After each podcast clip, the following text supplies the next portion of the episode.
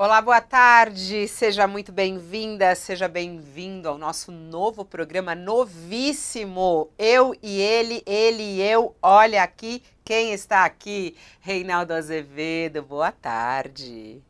Boa tarde, Fabíola Cidral. E aí, tá com saudade já ontem, muito tempo sem programa. 24 horas é muito tempo para gente. Muito tempo, muito tempo. O mundo aguarda que a gente comente as coisas. As pessoas às vezes não sabem nem o que fazer. E agora? Preciso saber o que o Olha Aqui pensa a respeito. O que o Reinaldo pensa, o que a Fabíola pensa. É, minha filha.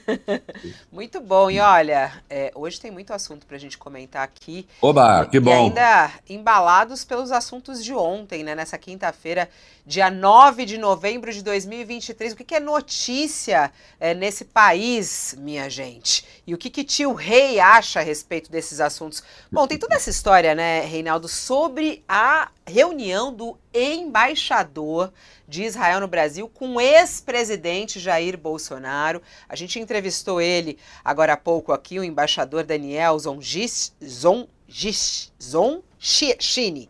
Zonchini é o nome dele. É, e ele negou a intenção desse evento é, político, falou que não teve nenhum, não é contra o governo, disse que não era contra o governo. E também é, tivemos a oportunidade de conversar com ele sobre é, o motivo de o Brasil ainda não estar tá na lista das pessoas que podem deixar a faixa de Gaza. Esse é assunto que a gente vai tratar aqui com o tio Rei daqui a pouquinho.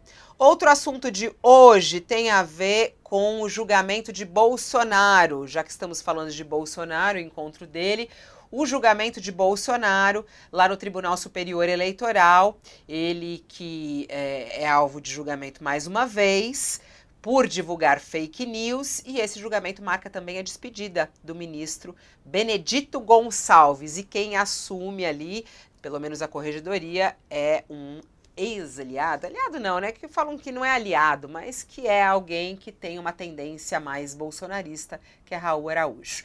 Vamos tratar desse assunto também, entre outros que vão aparecendo por aqui durante essa nossa transmissão. Mas acho que o assunto mais importante tem a ver com a guerra, tem a ver com a posição do Brasil nessa guerra, né, Reinaldo? Há pouco também o Celso Amorim, que é o porta-voz, de certa maneira, do Brasil, esteve no encontro lá em Paris e falou uh, sobre genocídios, ou esse termo genocídio. Eu também vou querer te ouvir a respeito disso hoje. Bom, uh, nosso chat está aberto, todo mundo pode comentar aqui conosco é, o que, que vocês estão achando, o que, que vocês querem ouvir do tio Rei. Pode mandar mensagem aqui, ó, já tá. Boa tarde, tio Rei. Tô aqui na expectativa, tô curiosa para ouvir o tio Rei sobre essa situação dessa reunião. É a Graça que está perguntando isso. Vamos começar por aí então, Reinaldo. O que, que você achou desse encontro é, do embaixador é, de Israel no Brasil com o ex-presidente Jair Bolsonaro em Brasília? O que, que significa esse encontro? Um erro brutal. Boa tarde a todos. Né? Fabíola, já conversamos. Boa tarde também agora. Um erro monumental. Um erro de política externa, de relações exteriores, uma grosseria com o governo brasileiro, óbvia. Né?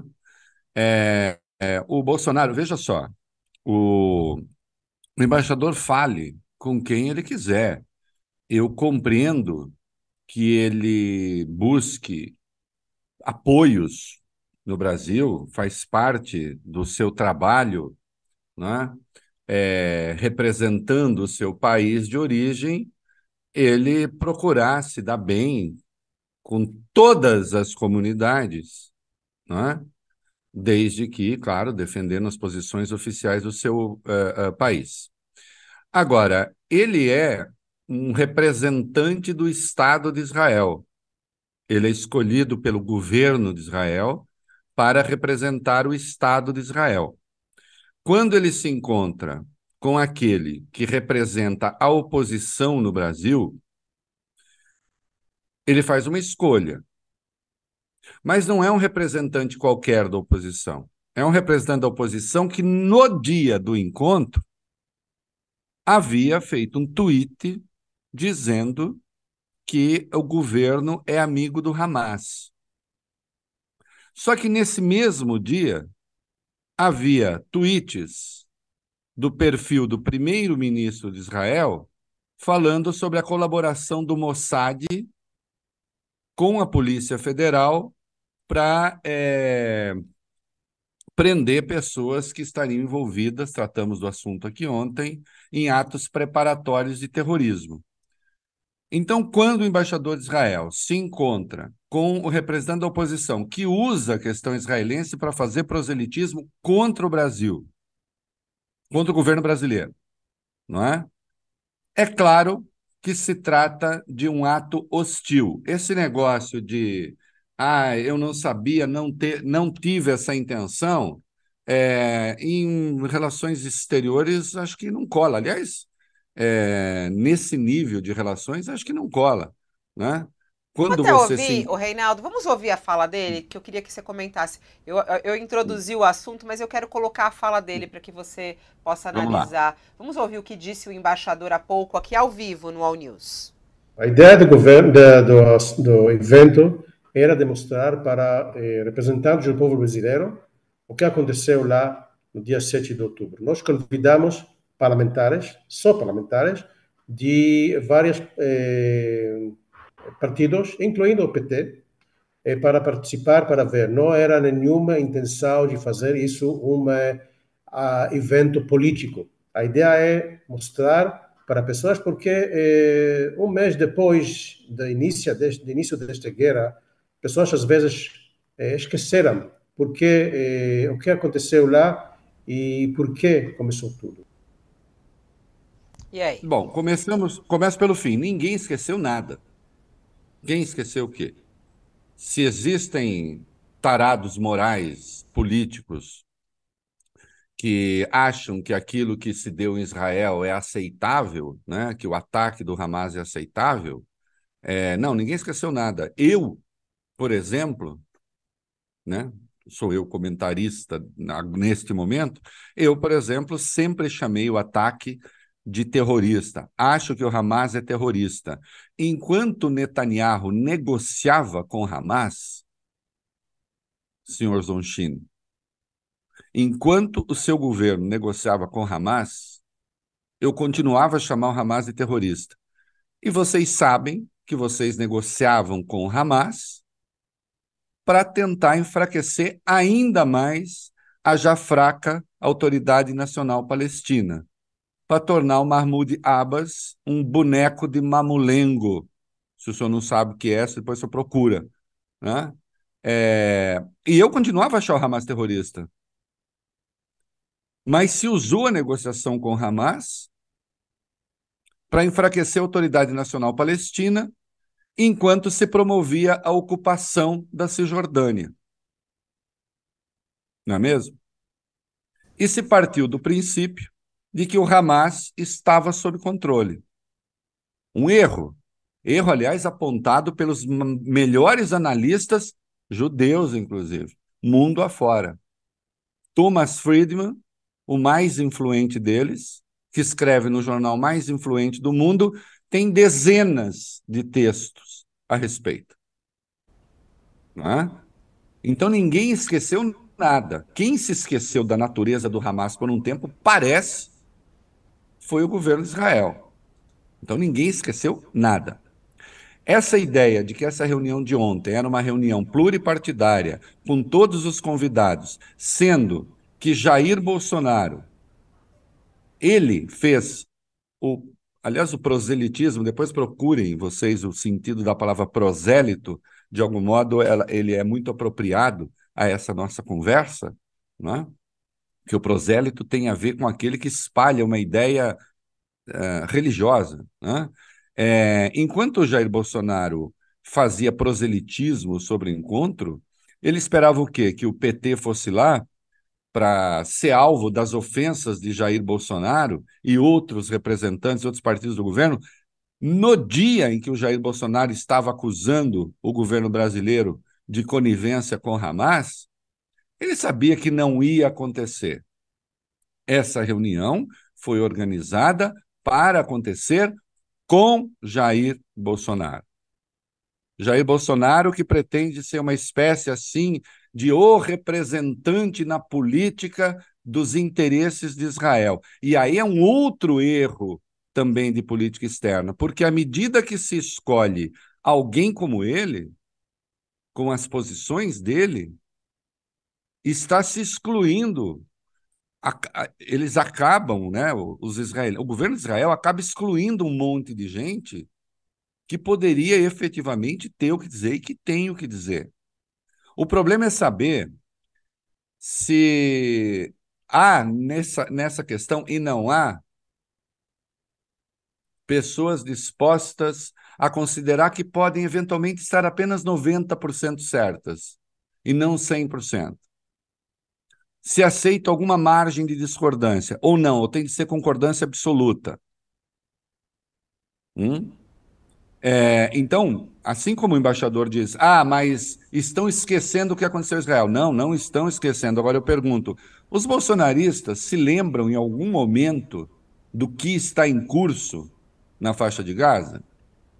É preciso esquecer o que acontece na faixa de Gaza para demonstrar apoio a Israel? Se for assim, é muito ruim. O Hamas é terrorista, eu vou dizer isso quantas vezes eu quiser ouvir.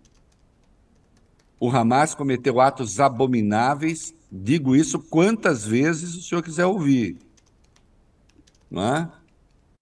Só que quem negociava com o Hamas para enfraquecer a autoridade nacional palestina, enquanto era enfraquecida por intermédio dos assentamentos, bem, esse era o governo de Israel e que estava mal informado. Né? Visivelmente, os sistemas de segurança falharam miseravelmente. Ou não falharam? Eu até, quando se disse o Mossad participou, deu dicas sobre brasileiros eventualmente envolvidos com é, o, o, o Hezbollah, eu disse, eu saudei, eu falei, oba, que bom, que há milhares de quilômetros o Mossad tem essa informação, porque órgãos de segurança de Israel, dentro de Israel, a alguns metros do Hamas, não tiveram. Né? O que fez o Haaretz no dia seguinte ao ataque, no dia 8, o Haaretz disse o seguinte: outubro, o responsável por essa tragédia é Netanyahu. E eu até tenho uma frase a respeito. Os culpados, claro, são os terroristas do Hamas. Agora, os responsáveis políticos por aquilo que aconteceu, responsáveis políticos, é diferente de culpados. Esses são aqueles que integram o governo israelense. Então, aí acho muito ruim ficar negando o erro. Porque quem nega um erro comete de novo. É, nesse o ponto, senhor embaixador de Israel tem que falar com o governo de Israel, com o governo do Brasil. E se ele não gosta das posições do governo do Brasil, ele que use os recursos diplomáticos para falar com o governo do Brasil, por intermédio de recursos diplomáticos, e não de agite próprio, e não de campanha, é, como está sendo feito para tentar mobilizar a opinião pública. Aí não, aí é ruim. Né? Essa cena politizou ainda mais essa situação que já estava confusa aqui, né? O fato do Bolsonaro ir para lá é, e, e, se reunir oficialmente com ele dessa maneira, com todas as imagens sendo divulgadas, é, num dia de operação da Polícia Federal, que tratávamos aqui disso à tarde, né? Difícil. Com, com, com o Netanyahu, o perfil do Netanyahu, porque ele tem o Netanyahu, ele tem uma conta dele, né? Com o nome dele, e tem uma conta que é primeiro-ministro de Israel. Eu até botei hoje na ilustração, se der tempo de colocar aí no meu texto de hoje de manhã no UOL, eu coloquei a reunião, os dois na reunião, e ao lado, dois tweets do perfil do primeiro-ministro agradecendo aos brasileiros. Aos brasileiros, ao governo do Brasil. Então, assim, é, tá aí. Tá ali os dois, tem um quadrozinho vermelho, Bolsonaro e o seu Zonchini, e eu, ao lado o primeiro-ministro de Israel, falando sobre a colaboração do Brasil, etc. para desmontar uma eventual célula terrorista. Então, tem que admitir que foi um erro. Agora, não admitindo que foi um erro, aí então foi cálculo. E se foi cálculo, foi um péssimo cálculo. Foi um péssimo cálculo porque está amarrando a questão a um grupo político aqui. Há um grupo político que tem uma péssima visão a respeito do assunto, não é? porque se colocou, insisto, como mero prosélito. Não tá, não, não leva em conta considerações de política externa ao dar as suas opiniões. Hostiliza pessoas em vez de querer ganhar pessoas. Quer fazer um fla-flu. E é um erro. Se o governo de Israel acha que é, é, é, acertado, ah, já que o Bolsonaro tem aí, teve quase metade da opinião pública, então vamos colar nele, porque metade da opinião pública fica com a gente. Essa é uma conta absolutamente equivocada e desastrosa.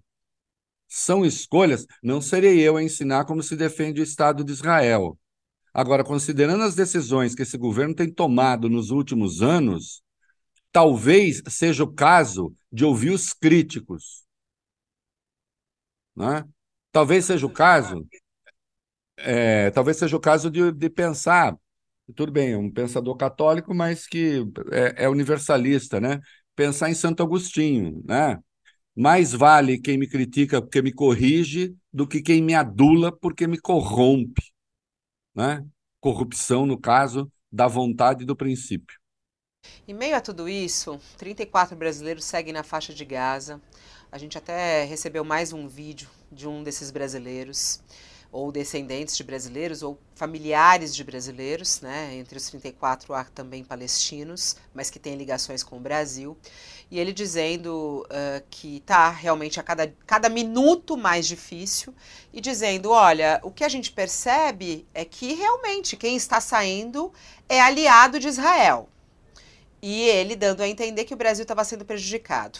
Entrevistei mais cedo aqui um ex-embaixador é, que diz que há fortes indícios de que Israel está dificultando a saída dos brasileiros lá e que vê uma questão uh, política nisso. O ex-embaixador Sérgio Florenço, que tem muita experiência, já atuou em várias embaixadas, participou conosco ao vivo.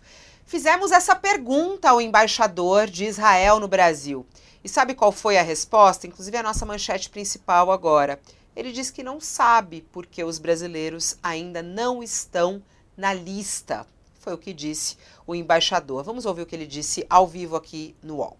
Os critérios, posso dizer de uma maneira bem é, clara é, que não é quem é mais amigo de Israel ou não. Não, sei, não é uma é, elementos políticos aqui que por esta coisa outra Israel decide, porque não é uma decisão de Israel e não é, é critérios políticos nesse sentido, mas tem lá condições na área, tem lá outras coisas que eu não conheço todos, e esta coordenação é complicado. Complicado por causa disso tem coisas demoram. Olha aqui, Reinaldo Azevedo, o que está acontecendo? O que fala, que tá bem diferente, fala bem diferente da de ontem. Eu escrevi hoje de manhã, é, e é chato, porque é, tá lá no meu texto que ele não estava falando a verdade quando dizia que não era Israel que decidia. Que ontem, qual foi? Ontem, o que foi que ele disse? Ele fez um vídeo dizendo não é Israel que decide, é o Egito. Não foi isso? Foi, né? Com todas as letras. Quem decide a lista é o Egito.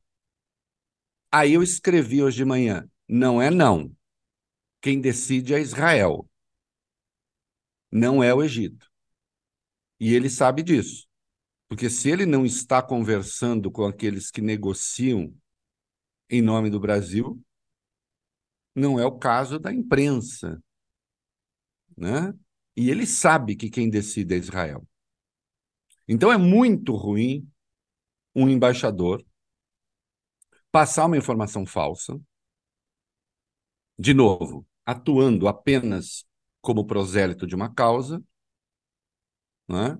Agora, nessa fala, fica evidente que sim, é Israel que decide. Ele até diz, é, não é sozinho, mas. Não, não é sozinho, não. É Israel que decide. O que Egito faz é pegar a lista que Israel decide, define, ver se tem lá alguém que os serviços de inteligência deles é, diz ser terrorista.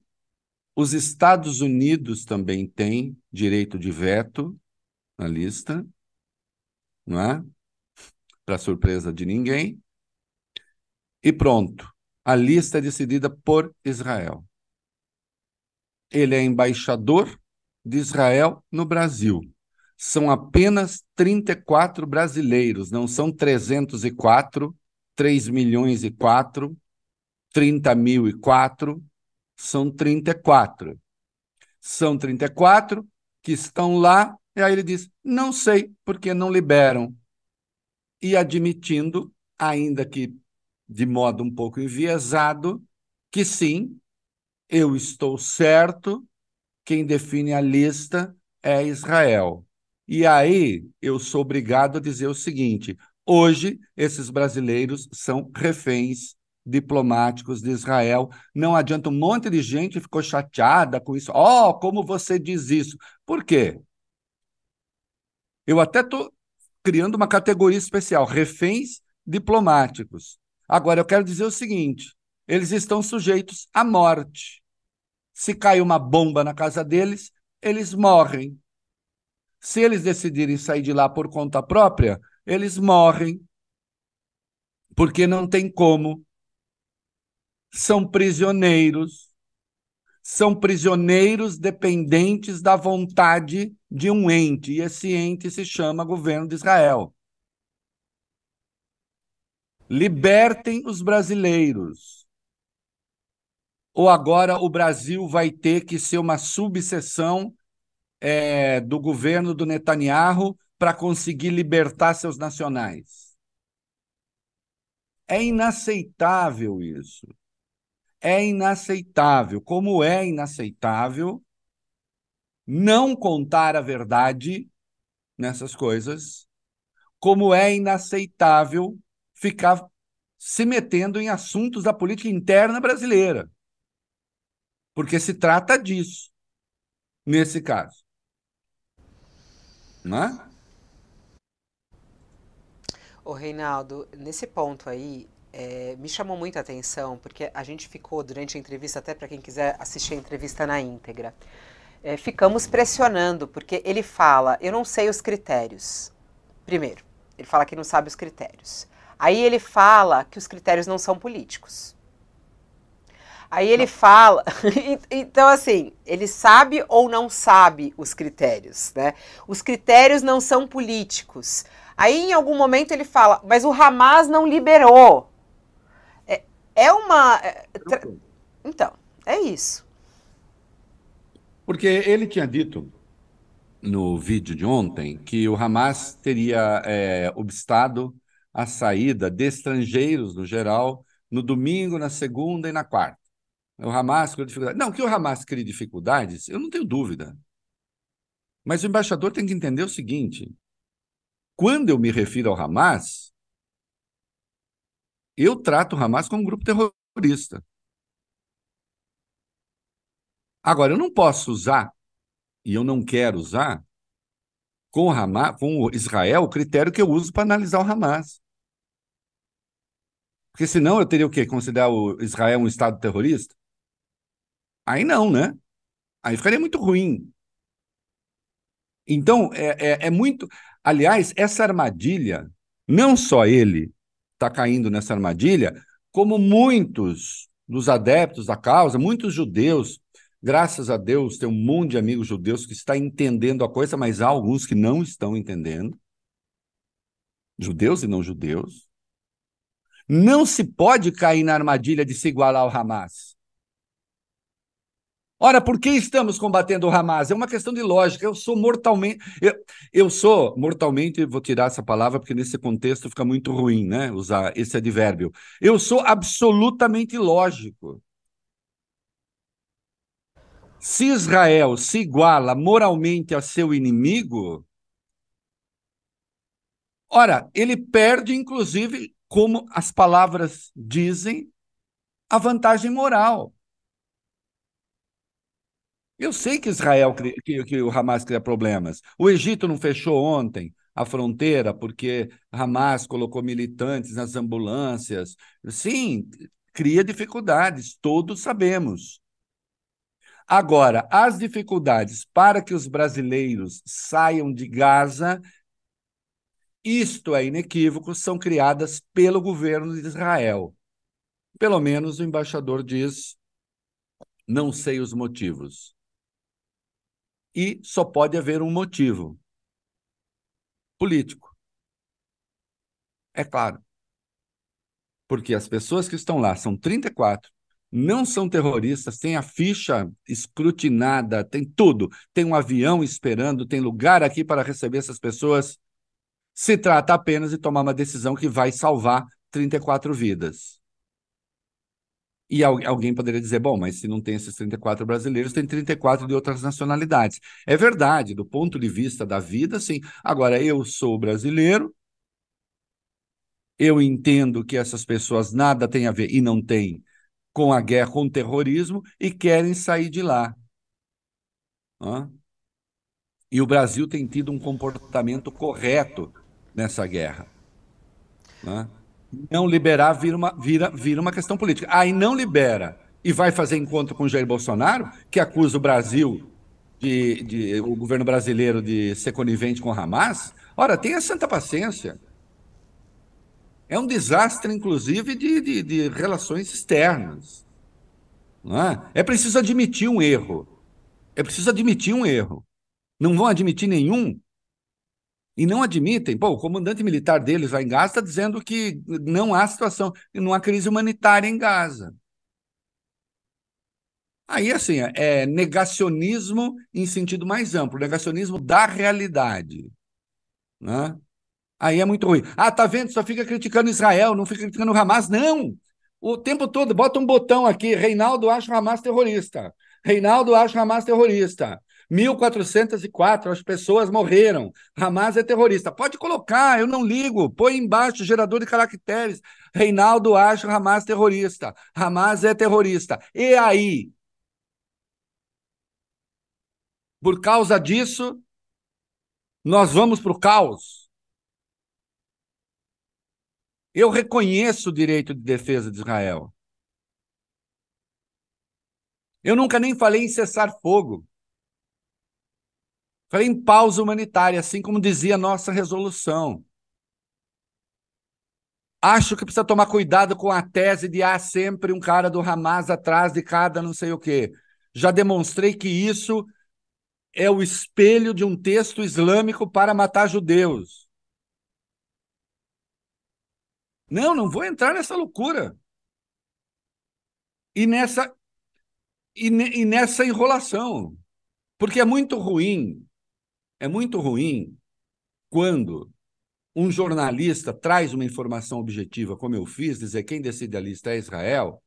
Aí vem o governo de Israel, porque é o governo, por intermédio do seu embaixador, vem o cônsul e diz imediatamente: não, Israel não tem nada a ver com a lista, é o Egito. Aí eu venho e insisto: não é Israel. Aí vem e vem essa fala de hoje, que é, é mais ou menos, é isso daí, é por aí, ó, não sei direito como é que é né? E também não estou informado. Eu vou lá me reunir com o Jair Bolsonaro. Nossas pessoas aqui no, no, nosso chat estão sendo até mais radicais aqui, o Reinaldo. A Patrícia, por exemplo, falou assim: na minha opinião, esse embaixador ele deveria ser convidado a se retirar do Brasil.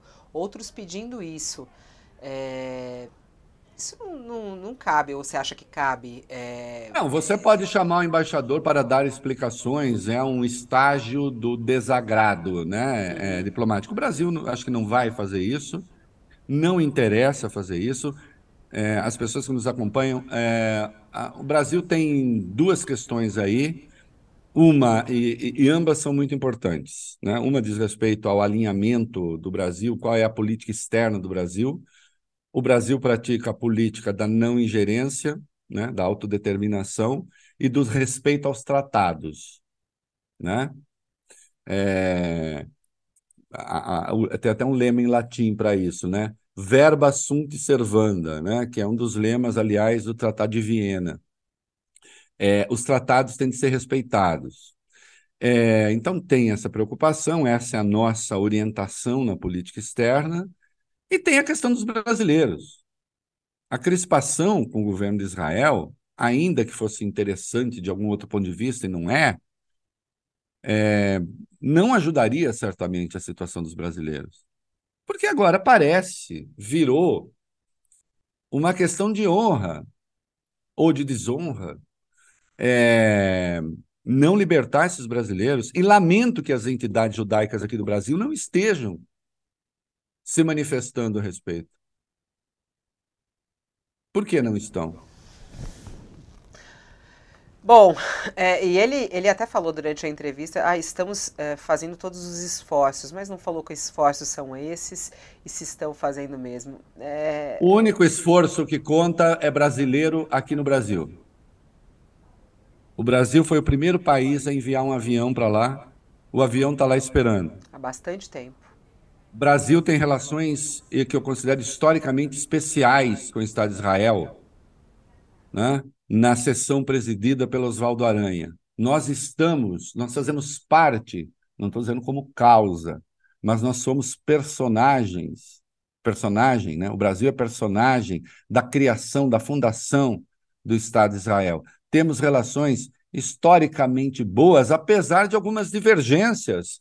Divergências, aliás, no que respeita ao Brasil, que o mundo, boa parte do mundo tem. Ah, o Brasil não considera legal a ocupação dos territórios. É verdade, não é mesmo. Quem considera? né? Não é o, legal. O Reinaldo, ainda nessa relação de Brasil e Israel, teve um outro episódio que tem a ver com o assunto que a gente abordava aqui. Enquanto a gente estava ao vivo ontem, surgiu as informações relacionadas ao Hezbollah é, na operação ali da Polícia Federal, né, de integrantes, é, não integrantes, mas convocados, recrutados pelo Hezbollah é, aqui no Brasil e que teriam sido presos ontem. Bom, uh, Flávio Dino, o ministro da Justiça, foi às redes sociais hoje e pelo, pelo textão que ele colocou ali, ele não devia estar tá muito feliz, não, estava bravo, né? Falando que o Brasil é um país soberano, que a cooperação jurídica e policial existe de modo amplo, uh, com vários países, diferente, diferentes matrizes e tudo mais, mas que ele não admite interferência uh, na Polícia Federal. Nenhuma força estrangeira será admitida e vai ter alguma interferência. Nenhuma força estrangeira manda na Polícia Federal do Brasil e nenhum representante do governo estrangeiro pode pretender antecipar resultado de investigação conduzida pela Polícia Federal. Foi o que disse o ministro Flávio Dino, que de certa maneira rebateu as afirmações feitas pelo ministro de Israel Benjamin Netanyahu sobre essa operação da Polícia Federal ontem, né? E disse aí que nenhuma força estrangeira manda na Polícia Federal do Brasil. Como é que você viu essa resposta de Flávio Dino? Foi forte resposta... demais? Não foi? É, precisamos calibrar as coisas. Vamos lá. É... Primeiro lugar, o Mossad participou? Sim, com informações da operação, participou. Isso é um fato. Mas eu não vejo problema nisso, porque essa colaboração foi uma colaboração regular. A Polícia Federal tem contato com é, esses entes internacionais, tem contatos regulares. O que não pode é ter um contato extra legal, como fez a Lava Jato. O que você não pode ter é contatos delinquentes com órgãos estrangeiros. Quando eu chamo contato delinquente, é que passe por cima dos controles oficiais. Esse contato, que eu saiba, foi um contato regular. O que foi impróprio, aí sim, quer dizer, o Netanyahu não tinha de ter antecipado isso. O, o modo como o Netanyahu fez pode ter dado a entender de que, olha aqui, a gente a gente pode não impedir o Hamas de invadir nosso país, mas a Polícia Federal do Brasil a gente controla. Né? Ficou parecendo, cheirando uma interferência. Houve críticas da esquerda ao governo. Ah, agora quer dizer que então, não sei o quê. Criou-se essa suspeita de que a Polícia Federal possa ser infiltrada por órgãos estrangeiros e obedeça a interesses estrangeiros, mas é claro, isso não aconteceu, não acontece desse modo. A colaboração foi uma colaboração regular, legal. Né? Eu mesmo disse aqui ontem, confirmei, aconteceu a colaboração. Agora, talvez é, o governo de Israel devesse ter deixado para o Brasil né, é, cuidar dessa questão, uma vez que foi uma operação desfechada no Brasil para prender brasileiros, com alcance, inclusive, internacional, porque a Interpol entrou também para prender dois que têm dupla cidadania no Líbano. Né? Essa infiltração do Hezbollah na tríplice fronteira, tratei disso aqui já, especialmente em Foz do Iguaçu, é antiga. Pessoas já foram detidas por causa disso antes de a gente ter a lei antiterror. Então, acho assim, é, não vamos é, realmente assim, não vamos criar um casus belli aí, né? Não vamos criar um, uma causa de conflito quando a colaboração é regular, né? Agora, insisto, talvez é, o governo de Israel devesse ser deixado para o Brasil divulgar. Mas, de qualquer modo, eu pego essa questão por um outro ângulo. Eu pego essa colaboração como a evidência de que o governo brasileiro não tem conivência nenhuma com o terror. Não tem tolerância nenhuma com o terror. Ao contrário, o país empenhado em combater o terrorismo. O governo empenhado em combater o terrorismo. Isso não significa, obviamente, endossar todas as escolhas que faz o governo de Israel. O que é bom lembrar que parte considerável da opinião pública israelense não endossa todas as decisões do Netanyahu. Aliás, é grande. Nós não temos aqui informação, não chega. É grande a insatisfação da população israelense, de parte considerável também com as escolhas de Israel. Tanto quanto, claro, há aqueles que estão completamente absurdados com o que aconteceu e não estão conseguindo enxergar a enormidade do que está em curso. Né? É até compreensível. Nós, à distância, né? menos feridos pessoalmente do que aqueles que estão lá, né, moralmente, no caso de Israel, e também que perderam entes queridos diante daquela brutalidade, aquela coisa inacreditável, nós, à distância, temos de ter um pouco mais de racionalidade. E temos de cobrar a racionalidade dos entes governamentais envolvidos nesse conflito. Hã? Eu defenderei com, olha, com toda a minha força o direito que Israel tem de existir. E de existir em paz e de se defender mas eu defendo igualmente o direito que os palestinos têm a um território. Que isso fez parte do acordo original. Ah, mas depois vieram as guerras, temos tratados a respeito disso também. E sempre que se quer fazer a paz, é preciso que se sente para ver em que pode haver uma concessão ou não.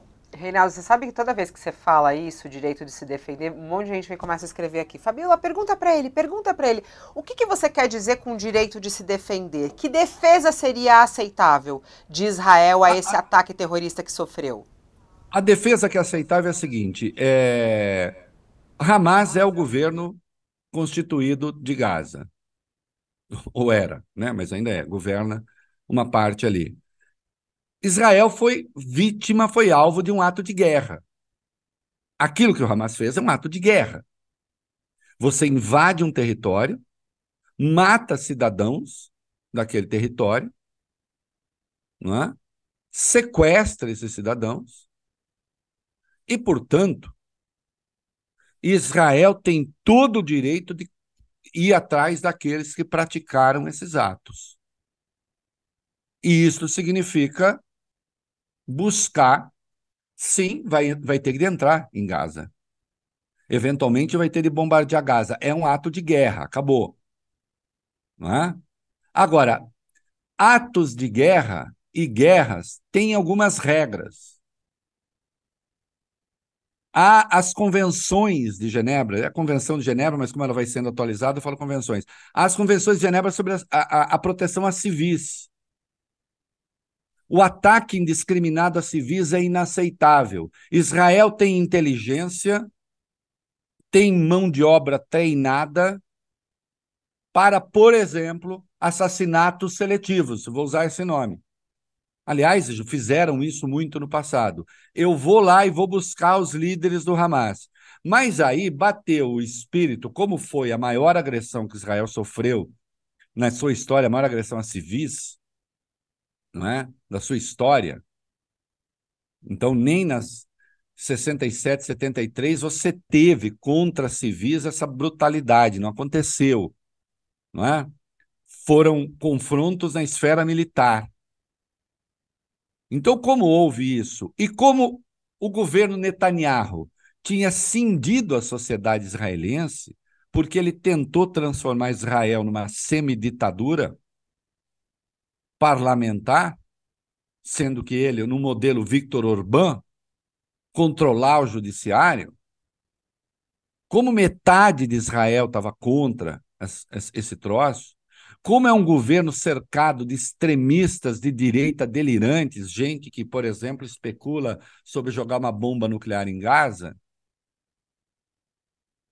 como ele foi considerado responsável por ter enfraquecido a política de Israel, então aí teve início essa reação absolutamente translocada que tem como lema: vamos eliminar o Hamas da terra. Quando se sabe que isso não vai acontecer ainda que se matem todos os militantes do Hamas. Então você tem ataques pontuais, é possível, pode até morrer civil, porque sempre há um dano colateral, é claro que Israel teria de, se, de, de responder. Agora, esse ataque generalizado que está sendo feito, o deslocamento de um milhão de pessoas de uma área de Gaza para outra, onde falta tudo, e agora cinicamente se diz não há crise humanitária, não há crise humanitária onde não tem combustível, não há crise humanitária onde não tem energia elétrica, não há crise humanitária onde não tem água, não há crise humanitária onde não tem hospital, não há crise humanitária onde não tem remédio. Que coisa é essa? Então aí não, aí fugiu de qualquer razoabilidade. Então, sim, tem o direito de se defender. Agora, é claro que também não dá para ignorar o que todas as pessoas sensatas disseram desde o começo, que no pano de fundo disso tem a questão dos dois estados. E isso em nenhum momento justifica ato terrorista. Eu nunca disse também quem manda não dá o Estado palestino. Não! Eu conheço a história de Israel, escrevi muito a respeito. Durante o governo de Ehud Barak, o tal do mapa do caminho, quem não sabe o que é, pesquise o que é o mapa do caminho. Quase se chegou a um acordo. Quase se chegou a um acordo. O governo de Ehud Barak tinha concordado praticamente com 95% das reivindicações dos palestinos. Infelizmente, infelizmente, a, o Yasser Arafat voltou atrás, teve início em seguida a intifada e a coisa degringolou. Né? Então tem erros brutais dos dois lados. Tem. Tá tem certo? Notícia, tem uma notícia que acaba de sair aqui que eu estava vendo, é um pronunciamento da Casa hum. Branca. Parece que Israel aceitou fazer pausas militares de quatro horas por dia no norte de Gaza. Essa é uma informação que vem do John Kibb, que é o porta-voz da Casa Branca, diz ele, abre aspas, os israelenses nos disseram que não haverá operações militares nessas áreas durante a pausa em que este processo começa. Aceitou fazer pausas militares de quatro horas por dia no norte da faixa de Gaza, para permitir que as pessoas fujam das hostilidades. Essa foi uma informação divulgada pela, pela Casa Branca. As pausas que serão vão, ser anunciadas com três horas de antecedência. É, surgiu em meio a essas discussões entre as autoridades dos Estados Unidos e de Israel nos últimos dias, inclusive com as conversas de Joe Biden né, com Netanyahu, e agora acaba de ser anunciada pelo porta-voz da Casa Branca, que considerou um passo na direção certa. O que, que você acha dessas pausas é, militares é, de quatro eu horas? Eu acho, eu lembrei do La Rochefoucauld, né? A hipocrisia é o tributo que o vício paga à virtude. Não é isso? Pausas humanitárias de quatro horas numa região absolutamente destruída. Você vai fazer o quê? Em quatro horas você fala assim: ah, vou até ali, vou pegar um ônibus agora, né? Vou pegar minha malinha, vou pegar um ônibus e vou até o sul de Gaza. Por qual estrada? Com que meios? Quatro horas? Quatro horas? Se se, dá uma, se se faz uma pausa humanitária de 24 horas e 48 horas, será que dá tempo do Hamas se rearmar? Quatro horas não serve para nada. Quatro horas é só para dizer, por isso que eu citei lá Rochefoucauld, que é, é o tributo que o vício paga a virtude, só para dizer assim que está fazendo alguma coisa. Porque os Estados Unidos também estão se sentindo pressionados. Como endossam 100% da política israelense, então ele fala assim: ah, vamos fazer, vamos, vamos. Quatro horas? É mesmo. Se me mandarem aqui, ô, ô, ô, Fabiola, com quatro horas, eu, meio atrapalhado que sou, falo assim, Reinaldo, ó, não estava previsto, mas em quatro horas você vai ter que fazer tal coisa. Até eu conseguir arrumar tudo, é, demora mais do que quatro horas. Você imagina numa zona de guerra com criança, com tudo, tendo de levar tudo embora, porque você está deixando sua vida para trás. Tenha santa paciência. Você está deixando sua vida para trás. Acabou, acabou a sua história. Pensa, amanhã você não tem mais casa, Fabio.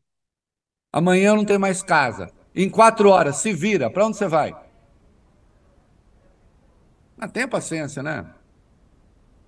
Forte, é isso. É, quatro horas. Eu achei muito bom você colocar isso, se a gente comparar, né? Imagina numa zona de guerra, quatro horas, que significa quatro horas? Não é nada, né? Não é, não é nada. Não, eu, eu peço para qualquer um que está nos acompanhando, faz o seguinte, amigo, é o seguinte, amiga, você tem quatro horas para deixar sua vida para trás, tá? Ok, se vira. Não, você não sabe nem para casa de qual parente você vai, né? Porque o parente também, no meu caso, é mais difícil de querer, falar aquele chato aqui, não vou querer. Né? Então, fica ruim. Agora, você imagina quem sai, está numa zona de guerra, indo para uma zona de guerra. Que isso vale para o norte de Gaza. O sul de Gaza, naquele pedacico de terra, o sul de Gaza potencialmente vai ficar com o dobro da população que tinha. Então, a área que já tem a maior densidade populacional do mundo vai dobrar a densidade populacional à medida que você vai cortar o território ao meio. É, nós usamos aqui um latim já hoje, né?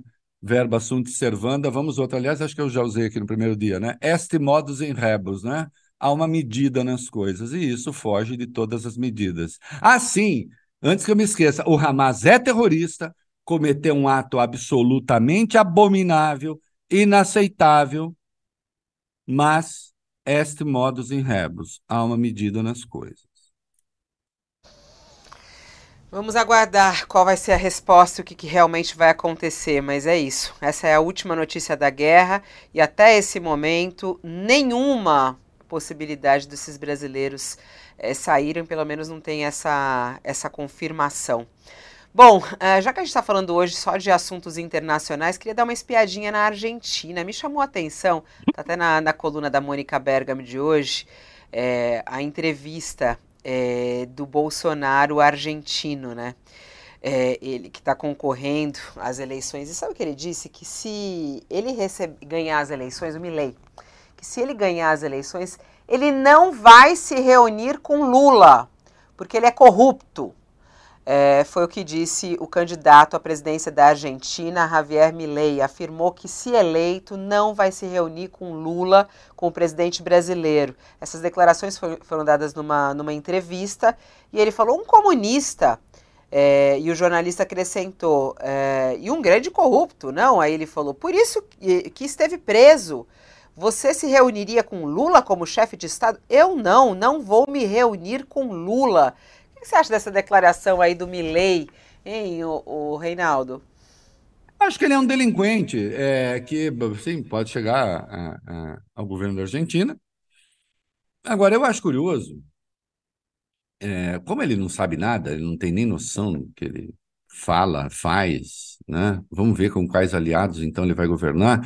Acho curioso, a economia argentina é importante para a economia brasileira, é, sim, né?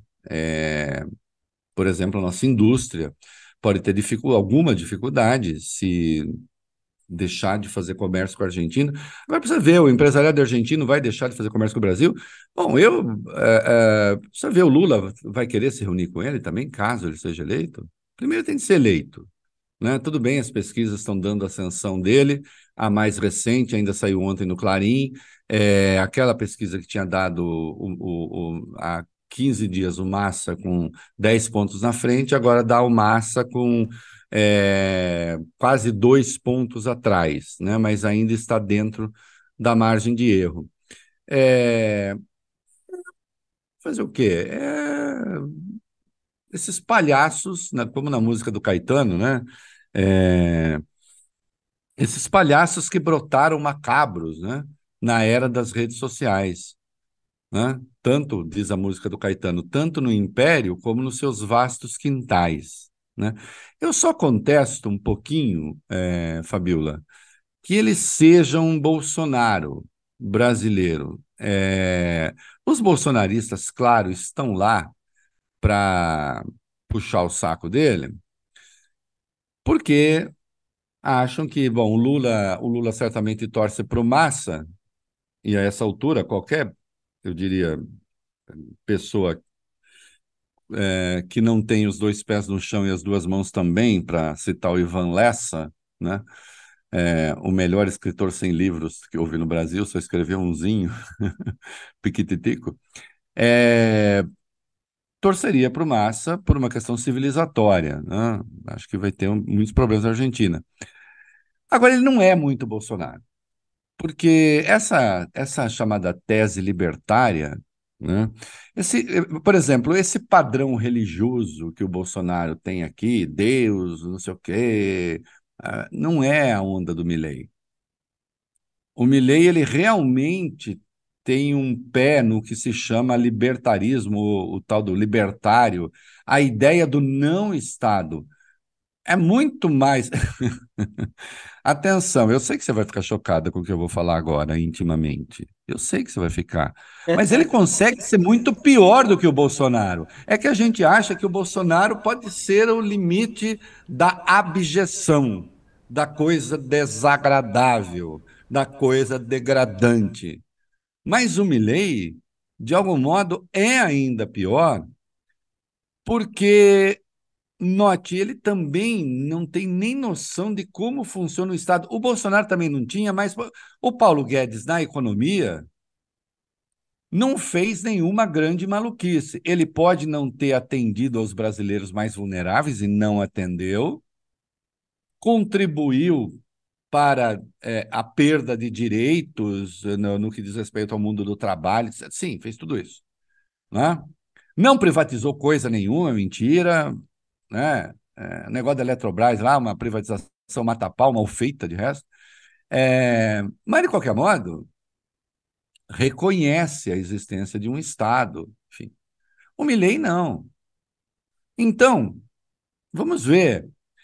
Veja só, ele não vai, caso ganhe, ele não governa sem a turma do Macri, ele não governa sem é, a turma da Burit, que o está apoiando, que ficou em terceiro lugar na eleição.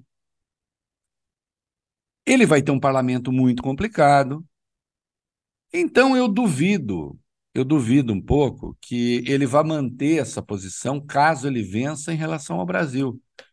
Porque também é o seguinte, né? Fica parecendo que, ah, agora o Brasil vai ver. Mas o que, que o Brasil vai ver? Olha os, o, o tamanho das respectivas economias.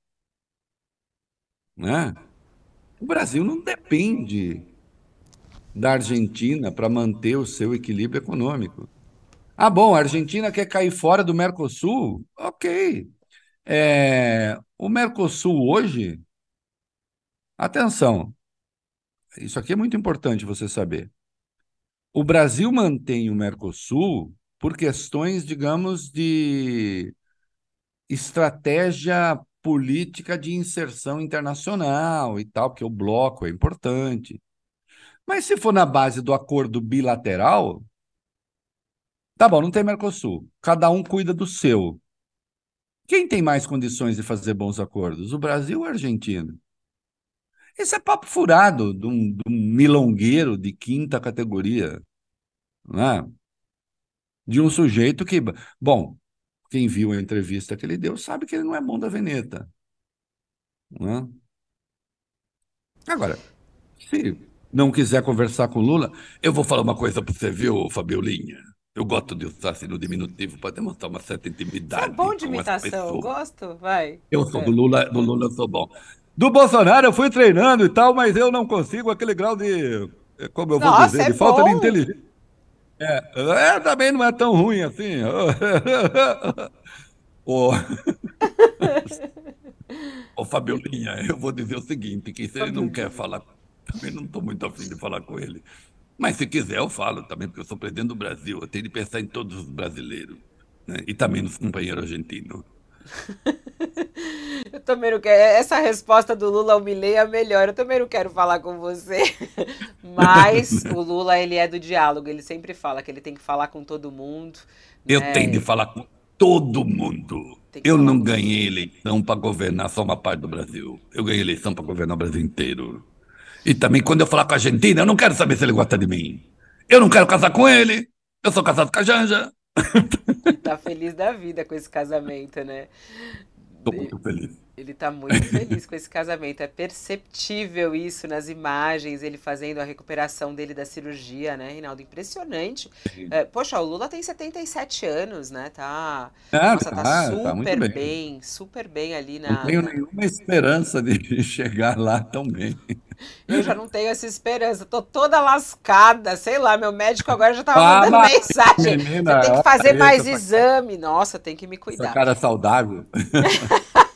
É tudo make, é tudo make. Ó, já deu o horário, gente, já deu. Gente, como voa esse tempo com você. Eu já tinha mais um monte de assunto. E o povo, e o povo tava acompanhando nós aí, tava bom? Tava bom? Muito bom, todo mundo aqui falando. É? Eles adoram é. você, né? Eles estão falando assim, eu adoro esse momento comédia do programa. A gente Isso. sempre deixa pro final, a gente pode começar a, a colocar mais, um assim, né? Alguns momentos. A gente às vezes. É porque sempre pega com tanta coisa pesada. A gente queria achar assunto mais leve.